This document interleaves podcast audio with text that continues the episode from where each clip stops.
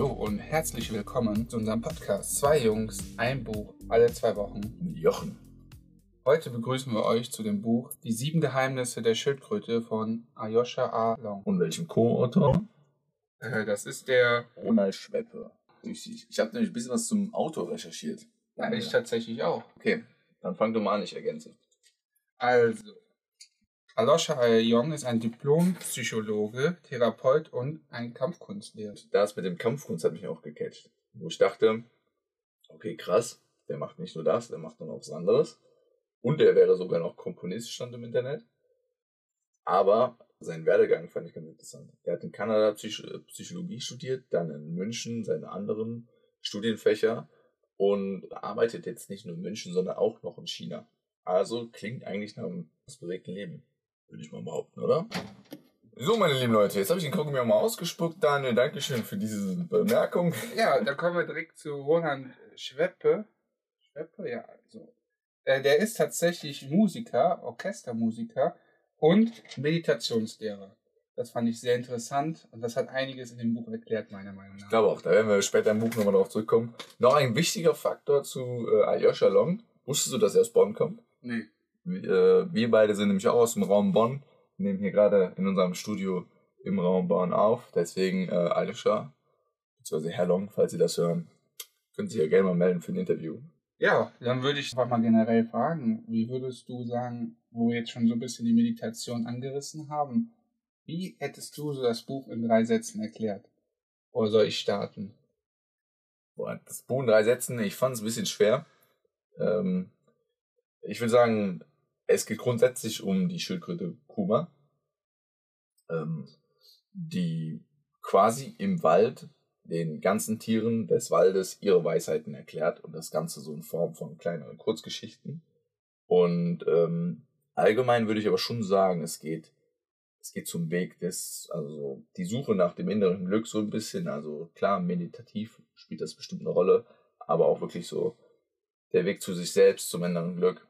Äh, deswegen hatte ich auch bei mir zum Beispiel diesmal aufgeschrieben, es ist äh, klar immer noch ein Persönlichkeitsentwicklungsbuch, aber irgendwie auch ein Buch einfach zur Lebenseinstellungsfindung so. Ja, da würde ich auf jeden Fall sagen, das ist so ein spiritueller, spiritueller Ratgeber. Also absolut.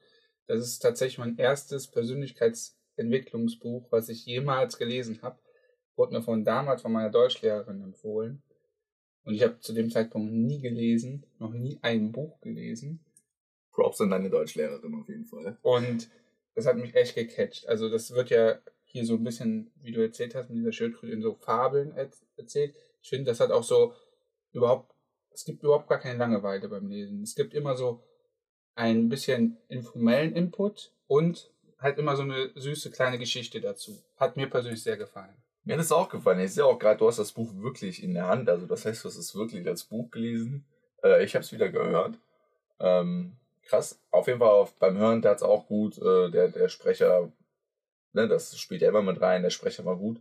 Und dann gerade dieses epische, diese kleinen epischen Geschichten, das hat wirklich Spaß gemacht. Und was ich halt gut finde, ist, wenn es ein bisschen abgeschlossene kleine Kurzgeschichten sind, hast du auch viel, viel mehr die Möglichkeit, sagen wir, ne, du hörst es auf dem Weg zur Arbeit, hörst vielleicht noch das eine Kapitel zu Ende, gehst arbeiten, aber du hast das Kapitel abgeschlossen und damit auch diese Kurzgeschichte beendet, womit du dann ne, ruhigen Gewissens das nächste wieder starten kannst. Ich habe es tatsächlich auch schon mal einer Freundin ausgeliehen, also das Buch. Und die hat dann immer quasi ein Kapitel pro Woche gelesen nur. Das ist ja echt nicht viel. Und hat, hier gibt's halt so Übungen drin und hat die Übungen halt immer eine Woche lang so ein bisschen versucht umzusetzen.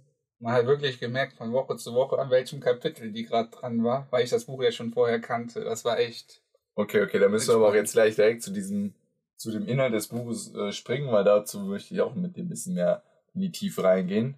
Du hast gesagt, du kannst das Buch natürlich durch deine Deutschland. Ich kannte es nicht, ich kannte es durch dir, äh, durch dich, weil du hast immer davon erzählt beim Joggen, dass das dein Start war in die Persönlichkeitsentwicklung. Ja, was hast du denn da über, also jetzt unabhängig von den Learnings oder vom Inhalt, was hast du denn eingang, eingangs erwartet? Was, also, als ich dir da quasi einen Titel gesagt habe und so ein bisschen was erzählt hast, hast du genau das erwartet? Nein, ehrlich gesagt nicht. Also ich habe schon so gedacht, es gibt Tipps von der Schildkröte fürs Leben, so ist nicht, weil klar, wir zwei unterhalten uns halt meistens über Persönlichkeitsentwicklung. Aber ich dachte, es wäre wirklich eigentlich mehr so diese biologische Beobachtung einer Schildkröte gewesen und darauf gehen wirklich wissenschaftlich versucht, das zu übertragen auf den Menschen, dass das halt eine epische Figur ist, die Schildkröte, das ist mir ganz in den Sinn gekommen. Ja, aber Daniel, so, wenn das dein Lieblingsbuch ist und so in den Topf gelangt ist, dann äh, starte du doch einfach mit deinem ersten Learning, was du so mitgenommen hast. Also mein erstes Learning, finde ich, ist einfach Gelassenheit. Und das predige ich auch generell den meisten Leuten. Ich versuche selber generell so ein bisschen immer Gelassenheit auszustrahlen. Das gelingt mir in, meisten, in den meisten Situationen leider nicht, weil umso wichtiger mir was wird, umso verbissener werde ich. Und umso mehr, also will ich einfach, dass es funktioniert. Und da ist meistens das Problem. Umso verbissener ich werde, umso wichtiger mir das wird, umso mehr Stress habe ich. Und meistens durch den Stress, durch die Hektik, die dann entsteht, kann ich das direkt vergessen. Meistens ist also die Devise, es wird schon gut gehen. Wir machen das. Und wenn, ich, wenn du das wirklich willst und kontinuierlich daran arbeitest, dann wird das irgendwann klappen. Das ist halt so ein bisschen so diese, diese innere Gelassenheit und diese äußere Gelassenheit, die ich quasi so ein bisschen adaptieren will, aber es leider nicht immer schaffe. Wobei ich an der Stelle echt sagen muss, Daniel, ich meine, wir kennen uns noch gar nicht so lange, uns ist das letzte erstmal aufgefallen, dass wir äh, sagen, hey, wir haben immer das Gefühl, wir kennen uns ewig und eigentlich sind es erst, glaube ich, jetzt zwei Jahre knapp. Aber ähm, es ist Gelassenheit, wenn ich, jetzt geht mein Wecker. Ich muss den Leuten erstmal sagen, dass wir um 8 Uhr morgens gerade diese Aufnahme machen. Und ich muss ehrlich sagen, das gefällt mir sehr gut an dieser Stelle. Ja, mir gefällt das auch gut. Ja, Ja, so ein, so ein Morgenmensch. Ja, ne? Das ist direkt irgendwie viel besser gelaunt. Ich habe, glaube ich, auch das Gefühl, unsere Stimmen sind ein bisschen tiefer. Das ist bestimmt auch schön, schöner anzuhören. Aber äh, zurück zum Buch. Also Gelassenheit habe ich echt gedacht, wo du gerade sagst, du bist so mit dir äh, in der Selbstkritik, dass du nicht gelassen genug bist, dann muss ich mit mir noch viel, viel mehr in der Selbstkritik sein, weil ich eigentlich durch dich damals erst gemerkt habe, dass man das Leben auch noch deutlich gelassener angehen kann. Und äh, das hat mich jetzt in dem Buch immer wieder daran erinnert, dass ich das, quasi damals so festgestellt habe auch so, seitdem ich dich kenne, quasi immer wieder versucht habe, ne, zu adaptieren, anzunehmen. Ja. Wenn ich da direkt mal aufs zweite Learning äh, springen darf, nämlich die Langsamkeit, wer es Gelassenheit nimmt, ist die Langsamkeit quasi das Mittel, um diese Gelassenheit ein bisschen für sich zu gewinnen. Und zwar habe ich ja gerade gesagt, dass diese Hektik, die, wenn mir was wichtig ist, ich mich da so reinsteige und immer mehr will, dass mich das quasi zurückhält. Und da ist halt diese Langsamkeit in dem Buch perfekt beschrieben. Und zwar, dass man einfach die Dinge, die einem, äh, die wir schnell erledigen wollen, dass wir die halt nicht mehr bewusst machen. Und da muss ich nochmal auf das Buch von letzter Woche, aber vor, vor zwei Wochen, äh, verweisen. The One Thing, hier steht auch was zu Multitasking drin, nämlich wir machen so viele Sachen gleichzeitig, dass wir keine Sache mehr bewusst machen. Und deshalb sollen wir uns bewusst die Zeit nehmen, die Dinge langsam zu machen, weil einfach dann der Fokus auf die Dinge viel stärker ist und wir das besser umsetzen können. Du hast jetzt gesagt, deiner Freundin hast du es empfohlen, die hat auch die Übung auch wirklich so gemacht, weil gerade das Thema Gelassenheit bzw. Langsamkeit war eins von den Kapiteln, was mir auch sehr gecatcht hat, wo ich echt auch versucht habe, das, was das Buch so beschreibt, einfach mal im Alltag umzusetzen. Und da war ich äh, nochmal, also ich war sehr überrascht. Also ich habe echt einfach versucht, wie das Buch so beschreibt, ne? Tu die Dinge langsam, dann werden sie automatisch bewusster, du wirst entspannter und alles Mögliche. Und ich habe wirklich, ich habe angefangen, die Dinge langsamer zu tun. Und bei den banalsten Sachen, also äh, sprich, es war einfach nur Spülmaschine einräumen oder so. Du machst die Dinge langsamer, also versuchst sie, sag ich mal, du machst sie halb so schnell und dir kommen ganz andere Gedanken in den Kopf. Du achtest auf so viele andere Sachen, aber du hast immer das Gefühl, dass es dadurch, ne, du schweifst nicht ab, sondern du wirst irgendwie fokussierter auf das Tun. Und das fand ich richtig spannend. Also, ja, normalerweise bin ich, ne, doch so Mensch, so, wenn ich in einer Aufgabe bin, dann versuche ich die so schnellstmöglich, aber natürlich immer bestmöglich zu erfüllen. Aber jetzt hat mir das echt immer gezeigt, dass wir irgendwie in vielen Punkten doch zur Oberflächlichkeit neigen und ja, manchmal einfach auch weniger Fehler dadurch einfach erzeugen durch die Langsamkeit. Ne? Es ist, ist zwar, man muss sich im Kopf so ein bisschen mal bremsen, dass man sagt, okay, ja, hm, dadurch erreiche ich das Ziel jetzt aber nicht so schnell. Aber dann kommen wir direkt zum dritten Learning. Ich glaube nämlich mit der Beständigkeit, da führt es uns direkt wieder hin. Äh, wenn man das Ziel langsam macht, aber beständig, bist du in vielen Fällen wie die Kurma halt in ihrer Mission. Ähm, erzähl mal, wie sie das in der Kurz Kurzgeschichte beschrieben haben. Ja, also im Prinzip geht es in dieser einen Kurzgeschichte darum, dass beide auf dem Weg zu einem Fest oder zu einer Feier sind. Und in der Geschichte gibt es eine Fledermaus und die Schildkröte und beide sind auf dem Weg dorthin. Und die Schildkröte kann halt oder will halt nicht schnell laufen. Die geht ganz gemütlich dahin, Schritt für Schritt. Und die Fledermaus läuft immer ein bisschen vor, ein bisschen zurück, ist total hibbelig und sagt immer wieder, ah, guck mal, warum, warum, du weißt, dass du langsam gehst und mich dadurch zurückhält. Und dann sagt die Kurma halt mehr oder weniger, guck mal, ich gehe zwar langsam, aber ich gehe jeden, mit jedem Schritt gehe ich auf mein Ziel zu. Wenn du, weil du so schnell läufst, immer wieder vor und zurücklaufen musst, vor und zurücklaufen musst. Und das ist so eine Geschichte, das sind diese typischen kleinen Geschichten, wo du dir einfach denkst. Ja.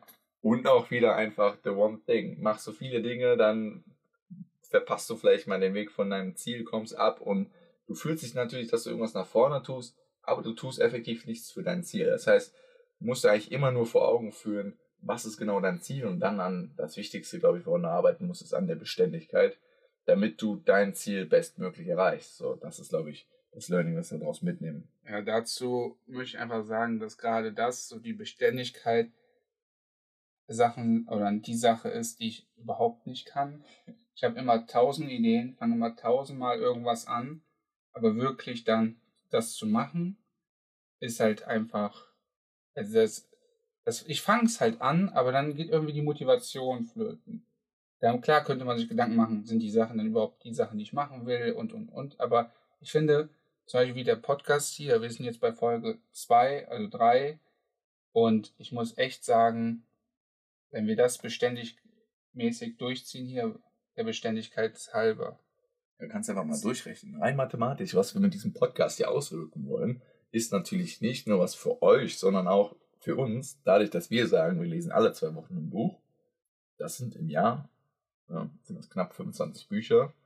Ähm, wenn wir es sogar schaffen, ab und zu ein Buch schneller zu lesen und die Folge aufzunehmen, dann haben wir noch mehr als 25 Bücher mehr. Das ist schon einfach krass. Überlegt man, dass du 25 Bücher im Jahr liest und die, so wie wir in dem Podcast auch wirklich drüber sprechen. Wenn du mal überlegst, dass ich mir damals vor fünf Jahren mal als Jahres, na, äh, ja, Jahresvorsatz. Jahresvorsatz überlegt habe, zwölf Bücher zu lesen. Wenn wir das hier durchziehen, sind es halt schon 25. Das ist über das Doppelte. Und momentan sind wir easy going im Zeitplan, Daniel. Und ja. wo du gerade sagst, Jahresvorsatz, würde uns auch mal interessieren, was ihr euch so vorgenommen habt. Ich meine, es ist noch nicht so weit im Jahr fortgeschritten. Schreibt es ruhig gerne mal hier irgendwo drunter, wo man es drunter schreiben kann. Oder uns per Instagram einfach. Ja.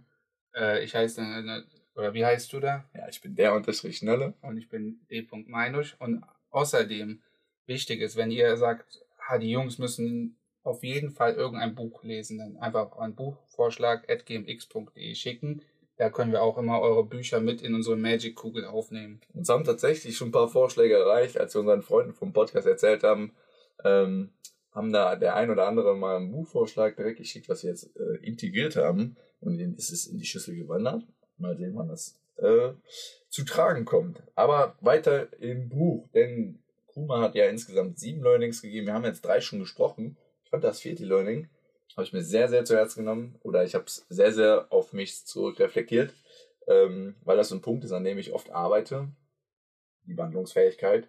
Ich denke, das ist sehr wichtig. Da so ein bisschen natürlich auch der Punkt vorneweg, der Beständigkeit, klar, ne? Äh, du musst dein Ziel beständig verfolgen, aber wir wissen es ja alle, im Leben kommen Situationen, die kannst du einfach nicht beeinflussen und du arbeitest zwar beständig an deinem Ziel, aber dein Leben ändert sich kontinuierlich und du musst es schaffen, wandlungsfähig zu sein und dich in deiner Lebenssituation so anzupassen, dass du halt beständig weiter arbeiten kannst. Also ich finde diese Ziele im Zusammenspiel überragend. Wobei ich sagen würde, du musst nicht wandlungsfähig sein, du kannst es auch sein lassen, nur dann wirst du halt nicht glücklich. also, und das finde ich halt so eine Aussage oder die wird so im Buch getätigt, wo ich mir dachte, ja, man muss sich halt immer der neuen Situation anpassen. Man muss diesen Umweg gehen, damit man glücklich ist.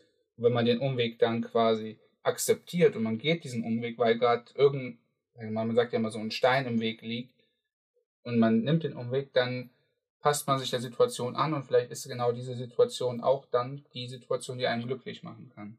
Ja, klar. Also ich glaube auch, dass äh, Wandlungsfähigkeit, also dass du mal vom Weg abkommst, ist ja absolut normal. Also wenn das nicht so wäre, das wäre wär, wär gar nicht typ, menschlich, oder? Aber dein Typ ja nicht menschlich, aber wie du mal sagst, äh, wenn ich mir was vornehme, dann gehe ich einen direkten Weg dahin.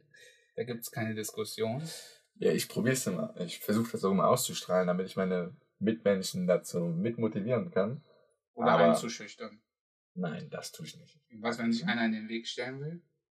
Dann ist das doch schon Einschüchterung, oder? Ich weiß gar nicht, ob ihr den Daniel hier gerade hört, wie er so dazwischen von der Seite kommentiert. Ob das Einschüchterung ist. Es ist keine geplante Einschüchterung, Daniel. Aber wenn du dich eingeschüchtert fühlen willst, dann tu dir keine Sorge. Alles gut. Okay, okay. Dann kommen wir noch zum Punkt Genügsamkeit. Doch, ich möchte noch was dazu sagen. Das erste Mal, als wir joggen waren, ich bin so ein bisschen äh, voluminöser und der Lukas ist echt sportlich. Äh, könnt ihr auch bei seinem Instagram-Profil dann immer sehen, was der so macht. Aber da hieß es, die erste goldene Regel ist, wenn du stehen bleibst, laufe ich nie wieder mit dir. Das stimmt gar nicht ganz. Ich muss die kurz ein bisschen adaptieren. Meine goldene Regel, wenn ich mit Leuten jogge, ist, Hauptsache du joggst. Wenn du stehen bleibst, dann lasse ich dich stehen. Dann laufe ich weiter. Also, jogg. Bleib im Joggen, egal wie langsam du joggst, aber jogg. Ich jogg dein Tempo mit, aber wenn du stehen bleibst, bleibst du stehen, ich jogg weiter. Das war Einschüchterung. Das ist im Prinzip genau die Aussage, die ich getätigt habe. Wenn ich stehen bleibe, dann war es das. Okay, reflektierend ein Jahr lang später, was würdest du jetzt behaupten? Wie ist dein Ziel beim Joggen ungefähr? Also, ein Jahr später würde ich sagen, wenn du stehen bleibst, jogge ich weiter. Dann war es das letzte Mal, dass ich mit dir laufen oder joggen war. So. Sehr schön, okay. Ah, sehr schön, das macht Spaß. Ähm, okay, nächstes Learning, Genügsamkeit. Genügsamkeit ähm, war für mich ein Punkt, wo ich echt festgestellt habe, da musste ich kritisch sein gegenüber, also mir selber gegenüber. Wie du auch immer gesagt hast, also bei, du hast jetzt gesagt, bei der Beständigkeit hapert es bei dir, bei mir ist es oftmals so bei der Genügsamkeit, aber ich glaube, das ist, sind auch wieder so eng verwandte Themen, wie so irgendwie alle Learnings, und man kann irgendwie mhm. alle zu miteinander verknüpfen. Also ich versuche es immer irgendwie zu optimieren, dass ich dann genügsam bin. Aber ähm, also mein Ziel ist es auch, grundsätzlich, so, ne, nach dem minimalistischen Lebensziel so nur das Nötigste haben und äh, immer dann zu denken, ja, du brauchst ja eigentlich nicht mehr, außer quasi das Glück. Ne? Das ist ja kein Gegenstand, sondern ein Zustand. Aber ich bin halt so unfassbar neugierig. Und wenn neue Dinge auf den Markt kommen, wo ich irgendwo was Neues feststelle, dann habe ich immer so diesen Drang, das ausprobieren zu müssen. Dann landet halt doch wieder was im Einkaufswagen, du hast es bestellt, probierst es aus. In manchen Fällen machst du dann leider Gottes, ja, in Fehlern sammelt sich was an. Also ich finde, unter den Learnings hier im Buch gibt es ja nochmal auch so einen Satz dazu und ich glaube, einmal der Satz hier, der ist einfach selbstbeschreibend für das Kapitel. Und zwar, je weniger du haben willst, desto eher hast du das, was du brauchst oder was du willst. Und dazu würde ich einfach sagen, so, das ist halt diese typische Genügsamkeit. Wir holen uns was, sind dann einen Moment glücklich meistens und dann überlegen wir schon, was ist die, was ist das, was ist das nächste, was wir uns anschaffen? Oder was ist das nächste, was wir konsumieren? Ich kenne das selber ich gucke eine Netflix-Serie, dann bin ich durch. Und meine, die erste Frage ist nicht, oh, war das eine schöne Serie, boah, geil. Was gucken wir als nächstes? Äh, welche Serie kann ich als nächstes gucken, die mindestens genauso oder besser ist. Ja. Und diese Zeit, einfach glücklich zu sein, vielleicht mit Freunden darüber zu reden, wie geil diese Serie war, die werden immer kleiner, weil man einfach direkt die nächste Serie anmachen kann. Ich möchte tatsächlich an der Stelle, ich weiß nicht, du kennst so bestimmt auch den YouTuber Montana Black, an der Stelle etwas, was mich sehr bewegt hat, seitdem ich äh, ab und zu mal seine Videos geschaut habe. Hier äh, auch keine bezahlte Werbung oder irgendwas. Einfach nur, ähm, Montana Black hat angefangen Videos zu drehen und war damals auf der schiefen Bahn und ist jetzt sehr, sehr wohlhabend durch sein Tun äh, auf, den, auf den Plattformen, halt Twitch, YouTube, was auch immer. Und hat selber einen Lamborghini und er sagt immer in seinen Videos, den Lamborghini fährt er so maximal eigentlich einmal im Monat. Er versucht es sogar noch weniger, einfach damit er möchte, dass es was Besonderes bleibt. Und das finde ich echt eine sehr, sehr coole Einstellung. So, aber Einstellung, wo wir gerade merken, unsere Zeit geht flöten, Daniel. Letzten zwei Learnings. Ja, die letzten zwei Learnings sind einfach Friedfertigkeit und quasi im Hier und Jetzt leben. Es wird hier als Sammlung oder in sich kehren beschrieben. Ich fand Sammlung erst einen sehr unpassenden Begriff, bis ich dann es gelesen habe und realisiert habe, die Sammlung bezieht sich auch auf dich selber sammeln, also ein bisschen meditieren, zu dir selber finden. Ja, auch so die Achtsamkeit, würde ich mal sagen. So achtsam sein, was ist hier und jetzt, was mache ich mit meiner Energie und wie bin ich halt dem Leben zugewandt. Lebe ich hier im Jetzt oder denke ich schon immer an die nächste Tätigkeit, immer an morgen oder an die Vergangenheit? Ja. Und das äh, vorletzte Learning, das Fried, Friedfertig, Friedfertigkeit, ähm, das können wir einfach noch mal ganz kurz anreißen. Das ist, äh, denke ich, aber auch ganz kurz mit dem Namen schon erläutert. Friedfertig heißt, dass du einfach immer mit deinen Mitmenschen friedfertig umgehst. Und Gewalt erzeugt Gegengewalt oder erzeugt auch Gewalt. Deswegen niemals Gewalt anwenden, genau.